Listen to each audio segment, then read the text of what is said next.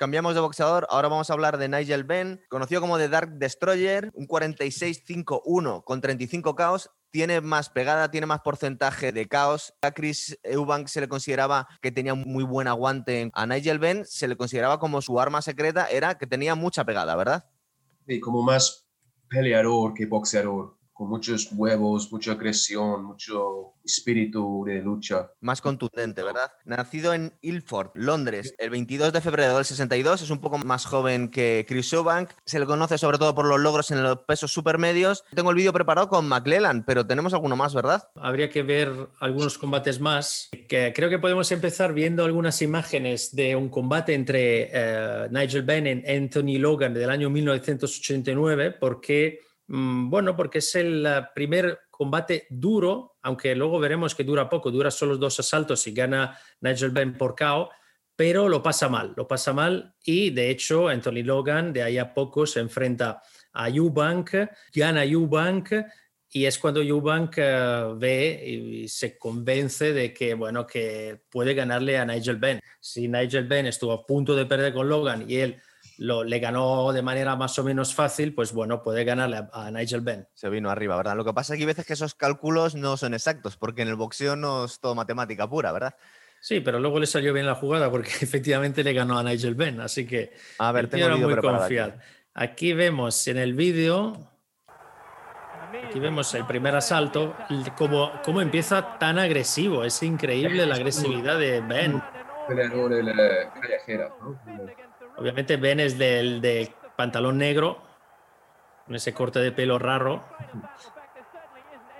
Parece un punk, un punk. Sí, siempre, siempre se ha caracterizado por, la, por los peinados tan guay que llevaba, ¿verdad? Eh, Nigel Ben. Sí. Ha probado todos los peinados posibles. Y es muy agresivo, siempre hecho para adelante, estado para adelante.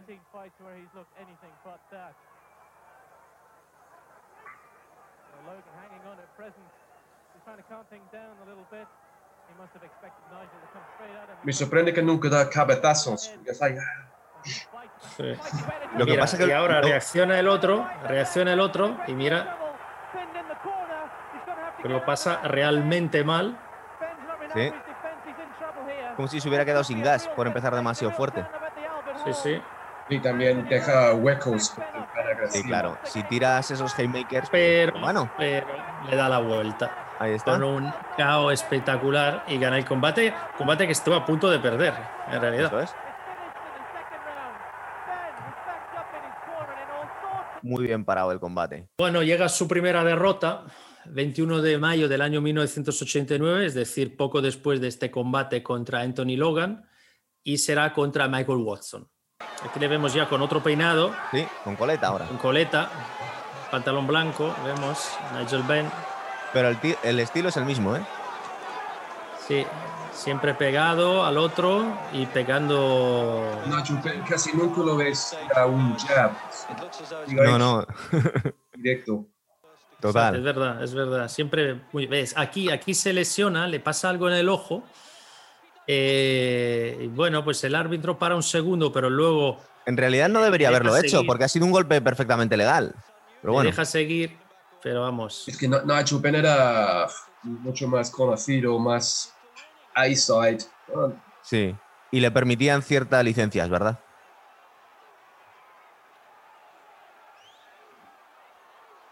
Y mira cómo se cae. Sí. Otro cao, este cao espectacular y bueno, de esta ya no, no se levanta. Es su primer cao, su primera derrota. No sé si inesperado o no, pero vamos, eh, vimos que Michael Watson luego le perdió dos veces con Eubank y acabó bastante tocado. Que la primera vez con Eubank, sí. realmente no, no creo que perdió Watson. A mí me está empezando a dar la sensación con Nigel Benn que es posible que aunque fuera un gran boxeador fuera un poco guarrete a la hora de, es decir, que, le gustara un poco jugar un poco sucio, no solo porque vamos a ver algunos, algunos golpes cuando el, oponente está caído, sino que aquí realmente mm, el árbitro no tendría que haberle dado, entre comillas, un tiempo extra, ¿verdad? Porque, bueno, si te ha hecho daño el golpe pero no te ha pegado un cabezazo ni nada, no te puedes dar la vuelta y, y coger unos segundos extra, ¿verdad? Bueno, yo creo que como decía, decía Sean, a veces los árbitros le echaban un cable. ¿eh? Eh, por ejemplo, bueno, eso Es más, es un- uno de los últimos combates contra McClellan. Eh, vamos, el árbitro en el primer asalto le echa un cable tremendo. El ambiente de las peleas en esos días de Benn, Sí. el público era muy, no sé, un poco intimidante para el Sí. árbitro, yo creo, porque él, él era militar, muy, muy querido por el público, muy como "Ah", agresivo. No sé, igual el árbitro es un poco Barriga para casa, ¿verdad? Para el campeón. Antes de- del de McClellan tenemos el de Iron Barkley, ¿verdad? Eh, Es campeón de los pesos medios el eh, 29 de abril del año 1990 en Estados Unidos contra Doug DeWitt y luego defiende el título el 18 de agosto eh, contra Iran Barclay, que había ganado dos veces a Thomas Hearns, había perdido contra los grandes, porque había perdido contra Roberto Durán Manos de Piedra, contra Michael Nunn, Cuando me has dicho Tommy Hearns y Roberto Durán, estoy pensando en otra era. Es decir, ya venía un poco veterano, ¿no? Sí, yo creo que sí, que era bastante, era ya ma- mayorcito. Sí, sí, también creo que James Tony. Exacto. Ah, contra también. Tony también. Pero es un combate interesante para ver algunas, algunos vídeos. A ver, lo tenemos preparado. Vemos. empieza como siempre. Empieza como un, to- un, un toro eh, enjaulado. Sí, De negro ble- Ben. es como Jake LaMotta inglés. Sí. Sí. exacto. Y mira, ya empieza primer asalto con un KO. A los 15 Pues- segundos. Los 15 segundos, ya un KO. Él no tiene ni ídolo, ¿no? ¿Qué ha pasado? Pero le ha pegado cuando estaba abajo y lo vamos a ver más veces en este combate.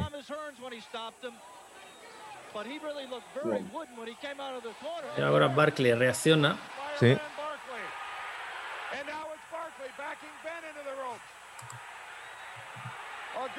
Esto- creo que es en Estados Unidos, ¿no? Sí. Sí, Porque yo creo que para alguien como Nigel Benn, su estilo, como pelea con tanta agresión, ahí Sí. en Estados Unidos, con el ambiente, es mucho más, ah, no sé, como tranquilo. No sé si con esa energía es un poco diferente para él, ¿no? Porque está acostumbrado a todo como... Es posible. Mira, aquí tenemos y aquí ya Y esto. Estamos en el primer asalto, ¿eh? Ojo, porque. Pero es- eh, es eso podría primer- haber sido directamente una descalificación, ¿verdad, chicos? Ahí, ¿no? Supongo que le quitan puntos. No, no, no Pero le quitan nada. Este es el segundo KO. Quedan 12 segundos para que termine el primer asalto. Y ya está. Y este es el tercer, el tercer knockout el- eh, y ya termina el combate. Sí, porque Se está mirando a la mesa del árbitro y dice. Sí, porque no sabía cuántos, cuántas veces se había caído y efectivamente habían sido tres y no está permitido más, de, más que tres. eh, Yo me quería centrar un poco también en eso que os he enseñado. Es decir, le ha pegado dos veces de los tres caos cuando estaba con una rodilla en el suelo. Sí. Eh, No, le da igual. ah, bueno, Nigel Benn es así, no pasa nada. Poco- Da igual, joder, no seas, eh, vamos. no sea hater, ¿no? Joder. Hay que acostumbrarse a su estilo, lo que hay. Eso es como ver los penaltis en el área del otro equipo, ¿no? Bueno, pues como es de los míos, no pasa nada. El 18 de noviembre del 90 pelea contra Eubank y no sé si tienes el vídeo de la mini entre, entre un trozo de la entrevista a Eubank y Ben antes de Nos la queda, pelea. nos queda, Mateo, antes de saltar a los dos combates que disputaron entre ellos, nos queda hablar un poquito del combate con McClellan, que tengo el último round, pero si queréis contamos, que me estabas comentando tú, que yo solo había visto al final del combate, que el primer round empieza de otra forma, ¿verdad? Es decir, que, que McClellan lleva todas las de, las de ganar. Claro, McClellan, eh, este es un combate eh, también dramático, es un combate tremendo y que empieza, bueno, el primer asalto es, es impresionante, eh, lo podemos ver, y es un, es un primer asalto donde McClellan domina, domi- le, le noquea a los pocos segundos de empezar el combate, lo, e- lo tira fuera de ring a Nigel Benn y Nigel Benn se queda tres minutos recibiendo golpes sin ser noqueado otra vez. Luego el combate sigue, hay reacción eh, de Nigel Benn, eh, sobre todo en el cuarto y quinto asalto. Eh, mm, termina el séptimo mal en el octavo fatal y luego hay una reacción hasta luego el caos definitivo en el asalto número 10. Pero es un eh, combate muy duro y de hecho tan duro que, bueno, pues eh, McClellan se retiró después de ese combate y tuvo tuvo problemas serios eh, físicos durante toda la vida. No, de hecho parece ser que es que le, le, tuvieron que llevar a urgencias directamente para operarle porque se le había hecho un coágulo en la cabeza. Vamos a ponernos el último round, que es el que tenemos aquí preparado. Y yo lo que te iba a comentar es que me da la sensación que cuando tienes este tipo de lesiones, él mismo se debía notar, que ya lo dijo en unas entrevistas, como que le pasaba algo en la cabeza. Entonces, mm, por eso igual fue más fácil la reacción de Nigel Benn, es decir, McLaren iba bajando el ritmo, claro, porque notaba que le pasaba algo. Sí, y además estaba como muy más lento, ¿no? En los últimos, ya más alto, salto y medio, más lento. En, este combate eh, no tenía Emmanuel Stewart, que era su entrenador, muy conocido de alto nivel, y tenía un, entrenador que pero Emmanuel Stewart seguramente habría uh, parado la pelea antes. El entrenador que le está animando para que no pierda el combate cuando seguramente estaba notando que ya tenía algo.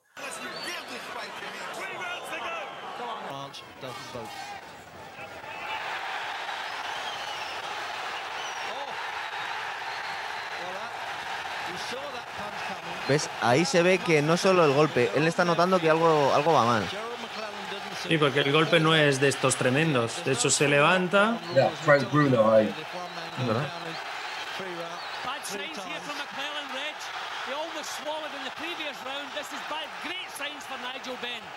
This is, this is all heart is one in this fight. That's Prince sí. Ya está. Que el árbitro también eh, para la primera. Porque él es que no quiere levantarse.